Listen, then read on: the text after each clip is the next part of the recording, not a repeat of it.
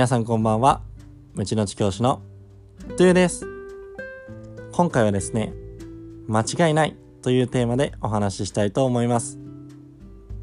えー、昨日お伝えした通り、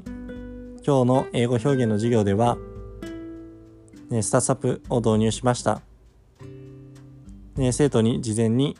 え、スタディサプリを学習するよう伝えました。えー、4名ほど事前学習してこなかった生徒がいましたが、えー、ほとんど、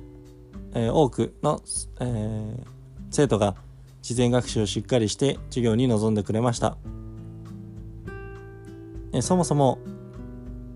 なぜスタサポを導入したかというと教える時間を減らしたかったからです。というのも、え、教えるっていう言葉一方的に教えるというのは学校外でできることであり一人でできることでもあるんですね。ただ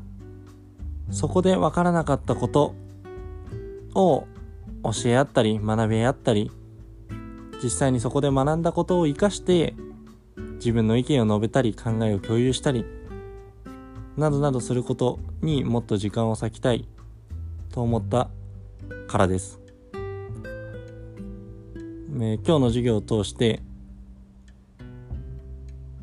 アウトプットの時間を少し取れた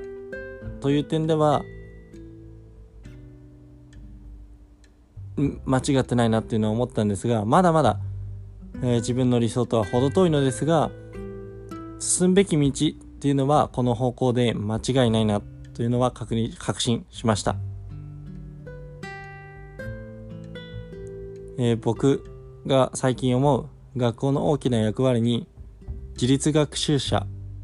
を育てるということがあります。えー、というのも、えー、生徒が社会に出た時に将来幸せに暮らしていくためには自分で考え行動する力自分で学んでいく力が本当に大切になってくると思います。えそれを感じたのがコロナで休校になった時です、えコロナで休校が明けた後多くの生徒が言っていたのが何をしたらいいのか分からなかった。ダラダラしていた。と言っていました、えー、課題つまり指示を待ってしまっている。課題を出すこと出されることに慣れてしまって出されないと何もしない。のように指示待ち人間を生んでしまっているなとも感じました。